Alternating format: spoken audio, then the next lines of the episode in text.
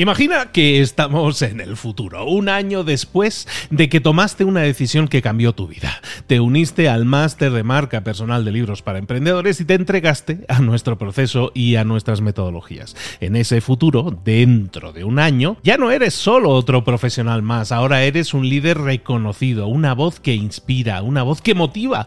Tu marca personal brilla ahora con claridad y con propósito. ¿Recuerdas cómo sentías curiosidad y emoción al inscribirte al máster? ¿Recuerdas las dudas que desaparecieron a medida que avanzabas en el programa? Cada módulo, cada mentoría te acercó más a ese futuro de éxito que ya, ahora sí, ya tienes. Tus ganas, tu trabajo, tu energía te generaron ese resultado. El máster fue la brújula que te dijo hacia dónde redirigirlos para tener esos grandes resultados. Mira ahora todo lo que has logrado, un año después del máster. Tu red de contactos se ha expandido, tus ingresos han aumentado y lo más importante, te sientes ahora una persona realizada y segura en su camino. Impactas y transformas la vida de otros muchos. Has iniciado una cadena de favores que va a seguir creciendo cada vez más. Y apenas hace un año que iniciaste el máster. Abre los ojos, vuelve al presente y toma esa misma decisión que visualizaste ahora mismo. Visita librosparaemprendedores.net barra marca. Ese futuro te está esperando a ti. ¿Estás listo? ¿Estás lista para hacerlo realidad? Reserva tu entrevista conmigo directamente en librosparaemprendedores.net barra marca. Uno de los grandes problemas a los que nos enfrentamos cuando queremos reinventarnos es que muchas veces no lo hacemos porque tenemos que tomar decisiones, decisiones difíciles. Y vemos que hay personas que son muy buenos tomando decisiones y otros eh, que no somos tan buenos cómo aprender a tomar decisiones difíciles, cómo aprender a tomar grandes decisiones en nuestra vida va a ser clave en nuestra reinvención. Lo vamos a ver ahora aquí en Reinvéntate. ¡Comenzamos! Muy buenas a todos, soy Luis Ramos, esto es Reinvéntate, el podcast en el que buscamos ayudarte precisamente en tu reinvención, si la crees necesaria, pero no la llevas a cabo porque a lo mejor te faltan las herramientas. Aquí te damos herramientas, sobre todo te damos respuestas y cada episodio es una pregunta en la que busco darte una respuesta. Hoy la respuesta es a una pregunta que todos nos hacemos y que forma parte de nuestra vida constantemente, que es la toma de decisiones. Pero, ¿cómo podemos aprender a tomar mejores decisiones. O sobre todo, cómo tomar decisiones difíciles, que es algo a lo que nos enfrentamos muchas veces en la vida, son esas decisiones clave que representan probablemente un antes y un después a la hora de conseguir algo, puede ser una reinvención, pero que no las tomamos porque no sabemos, porque nos da miedo, porque, porque nos da vértigo. Y es cierto que no a todo el mundo le pasa eso. Tú empiezas a ver a personas o analizas a personas en tu entorno y te das cuenta que hay personas que son muy buenas tomando grandes decisiones. Parece que las toman eh, sin pensarlo, lo hacen fácilmente, lo hacen de forma ágil. Y en cambio para ti es completamente imposible a veces ir a una tienda o escoger en Amazon eh, una camiseta y comprarla o unos zapatos sin comprarlos. Tardas horas, días, semanas en tomar esa decisión y otras personas son capaces de tomar decisiones ultra difíciles, ultra sólidas de forma rápida. ¿Cómo lo hacen? ¿Cuáles son las herramientas que utilizan para tomar decisiones difíciles y hacerlo de forma ágil?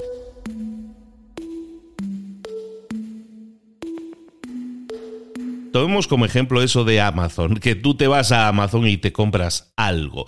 ¿Verdad que cuando tú vas a Amazon o cualquier tienda online y te compras algo, por ejemplo, unos, unos zapatos, escoges unos zapatos, ves unos zapatos que te gustan, es un modelo que te gusta, pones el número de talla que te gusta y los pides? Llegan a tu casa, ese, ese paquete con el envío llega a tu casa, te pruebas esos zapatos, has tomado ya la decisión de los zapatos que querías, han llegado los zapatos y ¿qué sucede? Con esos zapatos. Eh, te los pruebas y no son el color exactamente como tú te lo habías imaginado, eh, la calidad es diferente, la tela se siente rara, eh, la talla a lo mejor no encaja perfectamente. ¿Y qué es lo que hacemos? A pesar de ya haber tomado una decisión, ¿Qué es lo que hacemos? Pues si esos zapatos no nos ajustan por la razón que sea, ¿qué es lo que hacemos? Los devolvemos. Tomas esos zapatos y los devuelves a Amazon diciendo, oye, mm, no me ha quedado bien, no me han gustado, o simplemente no dando ninguna razón. Devuelves los zapatos en ese sentido a la tienda de origen, no tiene que ser Amazon. ¿eh? Entonces los devuelves a la tienda de origen. Analicemos un poco qué ha pasado aquí, qué es lo que has hecho ahí, que es una decisión normal, es decir, una decisión de compra, escojo unos zapatos que me gustan, me los pruebo una vez me han llegado y no me acaban de convencer, ¿qué hago? Los devuelvo. Si esto lo vemos desde el punto de vista de las decisiones, esto es algo que tú haces normalmente en tu día a día. ¿Y qué es lo que haces? Tomas una decisión y luego de acuerdo al resultado, tú decides si la echas hacia atrás. Es decir, si rebobinas la decisión que tomaste, es decir, devuelvo los zapatos y ¿a dónde vuelves? Vuelves al punto de partida. Fíjate en esta idea. Esta idea es muy poderosa porque cuando nosotros entendemos que nosotros en nuestro día a día ya estamos tomando decisiones, en este caso una decisión fácil, fácil de compra, tomas esas decisiones y esa decisión acaba no teniendo el resultado que tú querías, ¿Qué es lo que haces? Rebobinas, vuelves a la casilla del principio del juego de la oca, si eso fuera el juego de la oca. Entonces, eso ya lo estás haciendo. Todos lo hacemos. Eh, nadie se queda con unos zapatos al final que no vas a utilizar, ¿no? Sería extrema vagueza en ese sentido. ¿Por qué? Porque no le vas a sacar partido a esa inversión. Has tomado una decisión, el resultado no te ha gustado, rebobinas y vuelves a la casilla de inicio. Eso es lo que tú haces cuando tomas decisiones. Por lo tanto, muchas veces en tu vida tú ya estás tomando decisiones, aceptas el resultado o no lo aceptas y entonces tomas la decisión de volver al principio, ¿no? Como decíamos con la devolución de los zapatos. ¿Por qué? Porque entendemos que esa toma de decisiones es reversible. Es decir, si no me gustan los zapatos cuando lleguen, los devuelvo y vuelvo a la casilla de inicio. Perdí un poco de tiempo, pero pude tomar una decisión, ver el resultado y entonces decidir si me quedo con los zapatos o los devuelvo.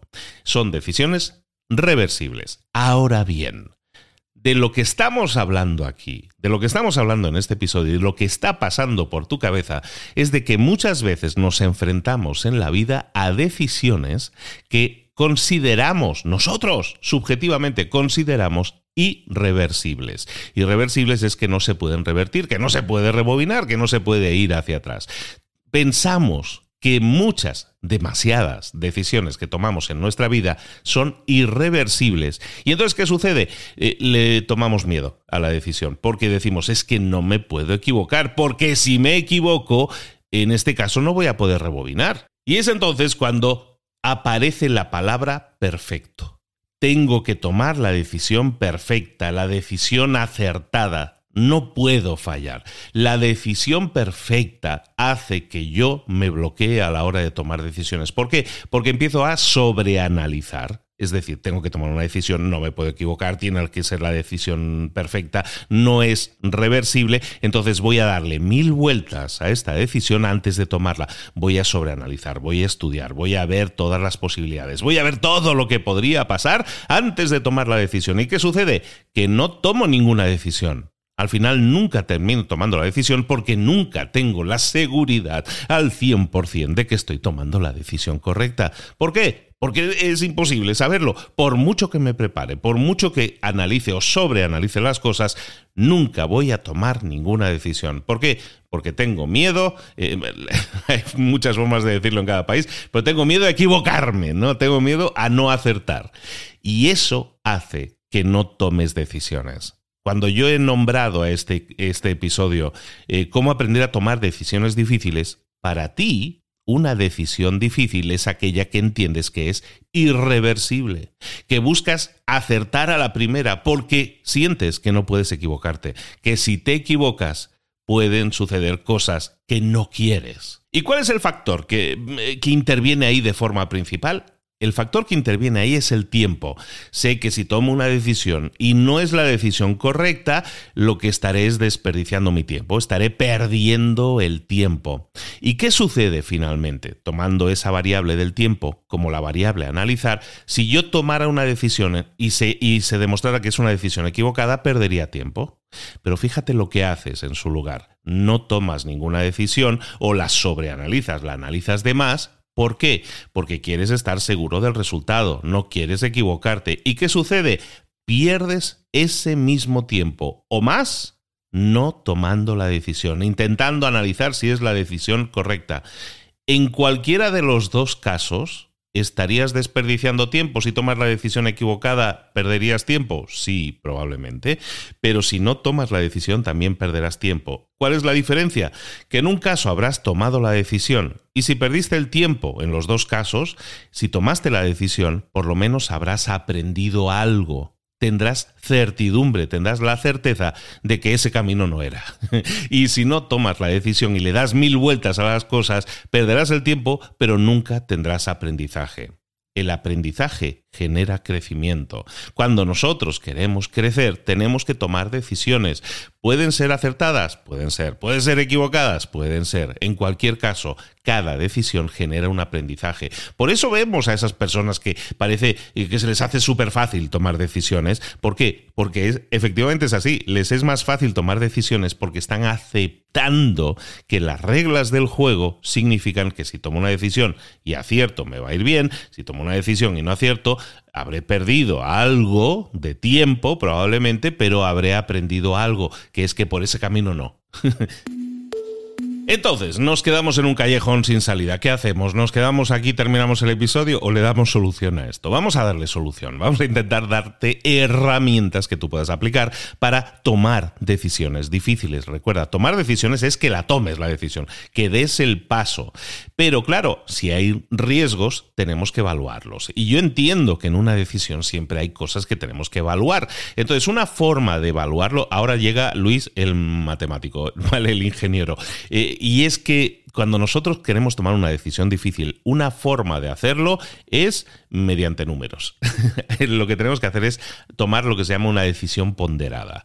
Una decisión ponderada es aquella decisión en la cual tú tienes en cuenta una serie de factores que tienen que ver con esa decisión. Por ejemplo, imagínate que tú quisieras eh, estudiar una carrera y estás decidiendo si vas a estudiar la carrera en la Universidad A o en la Universidad B. La Universidad A es una universidad tradicional y a lo mejor está en tu ciudad y la Universidad B es una, es una universidad online, por ejemplo, de mucho prestigio que está en Estados Unidos. Entonces, tienes la posibilidad de estudiar la misma carrera, por ejemplo, en este caso, o el mismo posgrado, o la misma, el, conocimiento que quieras estudiar en una universidad tradicional, eh, con ladrillos y todo eso que está en tu ciudad, o una universidad que está en el extranjero, pero que tiene un prestigio, pero es online. Entonces, ¿qué sucede? Que hay siempre factores que afectan esa decisión. ¿Qué decisión sería mejor para mí? ¿Qué decisión debería tomar? Tenemos que empezar a hacer un listadito, no tiene que ser muy largo, de cuáles son los principales factores de decisión. A lo mejor un factor que tiene que ver en la decisión es el prestigio del diploma académico que voy a recibir. Hombre, pues si una tiene más prestigio que otra, eso a lo mejor me puede ayudar a nivel curricular. A lo mejor otra opción es la, mm, la facilidad de preguntar o tener acceso al profesor o a compañeros cuando es en un entorno, en un entorno de estudio, ¿no? Entonces, a lo mejor es más fácil tener ese acceso cuando es en una, cuando es en físico que no cuando es en virtual. Entonces, ves que hay una serie de factores que afectan a la decisión, ¿no? Hay, esto va a ser más fácil, es más difícil, son más o menos horas, a lo mejor son las mismas, pero eh, a lo mejor la posibilidad del networking es más fácil cuando es en físico, es en real, y de la otra forma no tanto. Eh, uno tiene más facilidad en cuanto a horarios y la otra no hay factores de decisión, ¿vale? Entonces, esos factores de decisión, vas a hacer una listita. Haces esa lista que tienen que ver, yo qué sé, la reputación de la universidad, el tipo de, el volumen de horas que voy a estudiar, el prestigio del título, a lo mejor las oportunidades laborales que me va a generar el título si es de una universidad o de otra, el networking, ¿no? La metodología que estén utilizando, ¿no? Todas esas cosas las pones en una lista, ¿vale? Y le das a cada una de ellas, vas a repartir un porcentaje, ¿vale? La suma de todos los porcentajes tiene que ser 100. Entonces dices, ¿sabes qué? El prestigio de la universidad para mí es muy importante. Que la universidad sea muy prestigiosa porque así el título va a ser muy prestigioso. Vale, pues a eso le doy un 50% sobre 100. A lo mejor ah, la metodología de estudio o el networking es importante para mí, pero no fundamental, les doy un 15% a cada uno. Y a lo mejor em, las oportunidades laborales también es importante para mí, le doy un 20%. Sumamos todas esas, nos da 100%. ¿Vale? Eso quiere decir que ahora ya tengo factores que van a ayudarme a tomar la decisión. Y entonces lo que voy a hacer, ¿vale? Espero no haberte perdido, ¿eh? Estamos listando factores de decisión, cosas que son importantes para mí a la hora de tomar la decisión y les doy más o menos importancia repartiendo trocitos del quesito que es un porcentaje. ¿Y ahora qué vas a hacer? Ahora vas a analizar la universidad 1 o universidad 2 en este caso, es decir, la opción 1 o la opción 2. No tiene que ser de universidades. ¿eh? Si tú tienes una decisión difícil que tomar, sustituye donde yo digo universidad por tu decisión que tienes que tomar. Entonces, tenemos esa lista de factores. Cada uno tiene un porcentaje. Ahora lo que vas a hacer es, en este ejemplo, para la universidad A, yo voy a decirle, pues para mí, del, yo qué sé, del 1 al 5, para mí esta universidad A eh, puntúa de tal manera en el tema de prestigio. Eh, esta otra universidad eh, la voy a puntuar también a nivel de prestigio. A lo mejor uno le pongo un 3 y a otro le pongo un 5, ¿no? Del 1 al 5, por ejemplo, del 1 al 3, la puntuación que tú quieras, pero la misma en, para las dos. Entonces, yo puntúo en cada uno de esos factores. La universidad A, pues la puntúo con un 3, la otra con un 5. En el segundo factor, que es, yo qué sé, las posibilidades de conseguir trabajo de forma rápida al salir con ese título, pues a lo mejor en caso de una universidad la puntúo de una forma y otra de otra cuando hayas hecho todos ese listado de factores, cuando les hayas dado la, el porcentaje a cada uno de ellos, y luego has analizado, en este caso, cada una de las universidades en las cuales querías escoger, pero no, no sabías cómo escoger, vas a tener unas puntuaciones. Lo que vas a hacer es multiplicar cada una de las puntuaciones de la universidad A con su porcentaje. Multiplicas 50% por el 3 que le habías dado. El 20% del factor 2 lo multiplicas por el, yo qué sé, el 4 que le habías puntuado. Multiplicas todo eso y sumas los resultados. Eso que te va a dar es lo que se llama una puntuación ponderada, en la cual cada factor de decisión aporta un porcentaje a la suma total. Todo esto es muy matemático yo lo sé, pero al final solo son multiplicaciones. Es algo que puedes hacer con la calculadora, lo tiene tu teléfono, lo puedes hacer muy rápidamente, pero esto implica que ya habrás hecho dos cosas. Ah, te aviso, eso te va a dar un, número. Ese número va a decir que el número más alto es la universidad que probablemente deberías escoger porque de acuerdo a tus factores de decisión y lo importantes que son para ti, hay una que puntúa más alto que la otra esa es la que deberías escoger. ¿Vale? Esta es una forma muy matemática de tomar decisiones, pero se basa en algo que es importantísimo que tengas en cuenta, que son los factores de decisión. Yo tomo una decisión, sé que voy a tomar hoy una decisión sobre esa universidad, entonces lo que hago es listar los factores, es decir, analizo todos esos factores para tomar una decisión y eso me lleva a conseguir un resultado, que es tomar esa decisión. ¿Tiene sentido para ti? En general, tomamos las decisiones de forma emocional. Me dejo llevar. El corazón me dice, me lo pienso más o menos y veo claro que tiene que ser esta o tiene que ser la otra. Bueno. Aterricemos eso, seamos un poco más fríos y empecemos a analizar los factores que afectan en nuestra decisión cómo me va a afectar a nivel de trabajo, cómo me va a afectar a nivel de tiempo, cómo me va a afectar a nivel de relaciones, cuál va a ser el resultado de tomar esta decisión si tomo el camino A o el camino B. Todo eso son factores de decisión. Cuando haces eso, entonces las decisiones difíciles, las decisiones de vida, ¿no? Es que tengo que coger una universidad, que voy a estar estudiando cuatro años, no me puedo equivocar.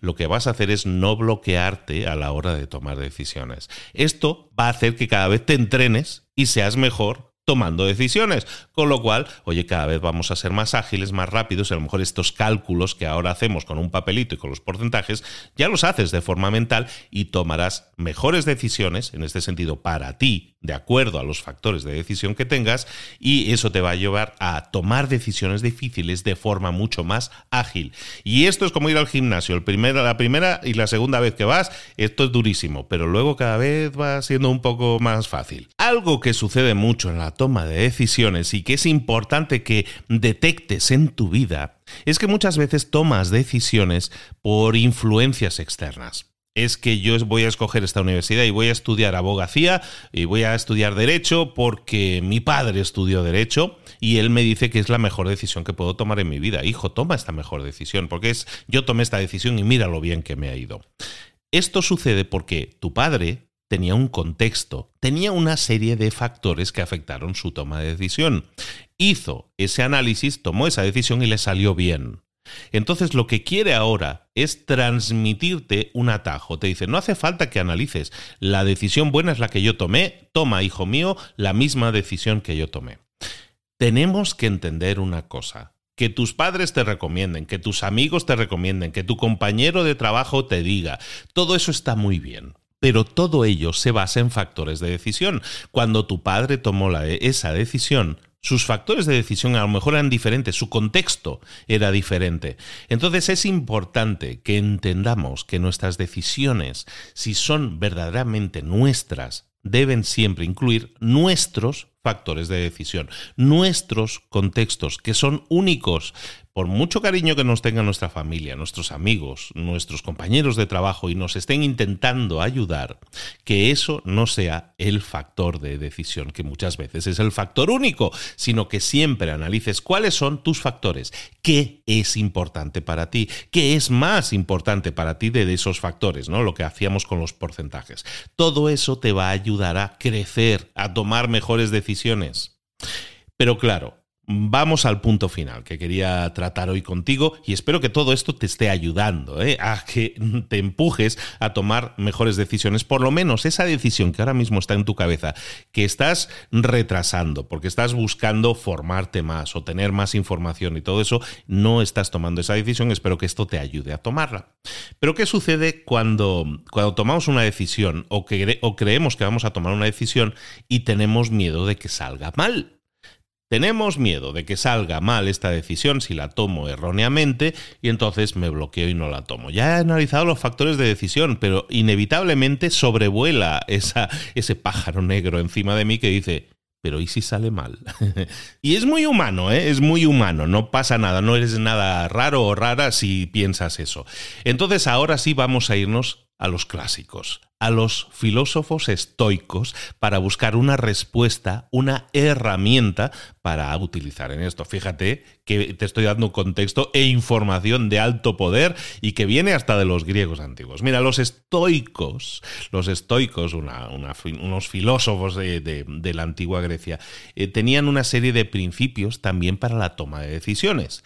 Y era el siguiente. Básicamente, yo, filósofo estoico, cuando tomo una decisión, sin saber si es la correcta o no, sin saber cuál va a ser el resultado, que es lo que suele suceder normalmente, lo que hacemos, filósofos estoicos, es imaginar el peor escenario posible, el peor resultado posible, una vez hayamos tomado la decisión. ¿Vale?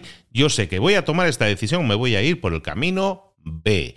Y ahora voy a imaginar qué es lo peor que podría pasar. ¿Qué es lo peor que podría pasar?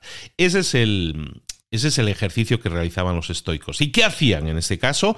Se preguntaban cosas. ¿Qué es lo peor que podría pasar? Eh, ¿Estaré bien financieramente? ¿Estaré bien mentalmente? ¿Estaré bien emocionalmente, espiritualmente, físicamente, socialmente?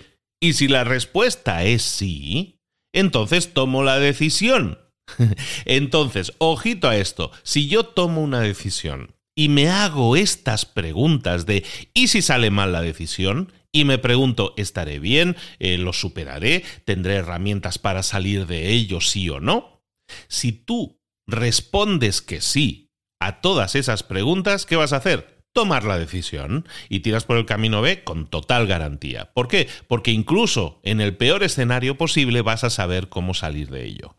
Ahora bien, si tomas una decisión y estás preocupado o preocupada porque eh, pueden salir mal, porque puede haber consecuencias negativas y no estás preparado, no estás preparada para ello, entonces, ¿qué es lo que deberías hacer? Prepararte para eso. ¿Por qué? Porque estás analizando tu decisión, estás analizando posibles escenarios o resultados. Si es positivo, sigues adelante. Si es negativo, vas a prepararte para lo peor. Vas a prepararte para lo peor significa vas a tomar decisiones o hacer planes o hacer estrategias para que en el caso de que salga lo peor, también puedas eh, revertirlo, salir de ello, defenderte, salir adelante. Fíjate la diferencia. Estábamos al principio hablando de tomar unas decisiones que muchas veces consideramos irreversibles decisiones de vida, que dicen muchas veces, ¿no? Vas a tomar una decisión de vida, pero te bloqueas, te congelas. Te he dado herramientas hoy para que puedas ponderar tu decisión de acuerdo a una serie de factores de decisión y así tomar la decisión. Y si aún así te congelas y dices, no, no, no, ¿y si sale mal? Bueno, pues analízalo. ¿Y si saliera mal? Pregúntate cómo me sentiría, qué es lo que pasaría, qué es lo que sucedería, qué es lo peor que podría pasar, como decían los estoicos, y lo que voy a hacer es, si no estoy preparado para el peor escenario posible, ¿qué es lo que voy a hacer? Prepararme para ese escenario y tomar la decisión. Espero que esto te ayude. Esto es muy práctico. De verdad que es muy práctico y es algo que es un mapa de toma de decisiones que todos podemos aplicar en nuestra vida. Si eres de esas personas que se congela a la hora de tomar decisiones, que por no tomar decisiones queda revoloteando, hay una expresión en México que a mí me encanta que es pajareando, ¿no? Si te, si te quedas pajareando en vez de tomar la decisión, es porque estás sobrevolando, estás sobreanalizando y eso no tiene nada de malo lo único que sucede es que no está dejándote tomar la decisión. Y si no tomas la decisión, no vas a dar pasos para avanzar. Y en este caso, cuando estamos hablando siempre en este contexto de reinventarnos, personal o profesionalmente, imagínate que tú quisieras, eh, decíamos antes, escoger una carrera universitaria. Pues ahora tenemos factores de decisión que nos pueden ayudar a tomar esa decisión. A lo mejor queremos escoger entre trabajar en nuestro país o irnos a trabajar a otro país. ¿Es una decisión difícil? Lo es, pero ahora tienes la forma de tomar esa decisión. A lo mejor queremos escoger entre el trabajo actual que tengo o a lo mejor presentarme, postularme a un nuevo empleo que a lo mejor tiene otras ventajas. Ahora tienes cómo tomar esa decisión. O a lo mejor quieres dejar tu trabajo para emprender Toma esa decisión basándote en estas herramientas. Primero pondera los factores de decisión y luego piensa qué es lo peor que podría pasar y si estás preparado para aceptarlo, tira para adelante. Si no estás preparado para aceptar el peor escenario, lo que vas a hacer es prepararte para ese posible peor escenario y entonces también toma las decisiones adecuadas para crecer y reinventarte, si eso fuera lo que buscas, en tu vida. Soy Luis Ramos, este es el podcast Reinvéntate en el que buscamos darte respuestas útiles, prácticas y aplicables para tu vida y para tu reinvención. Te espero en un próximo episodio, seguiremos dando respuesta a tus preguntas y ojalá que esto te lleve a mejores resultados, a mejores decisiones en tu vida. Besos y abrazos, nos vemos, hasta luego.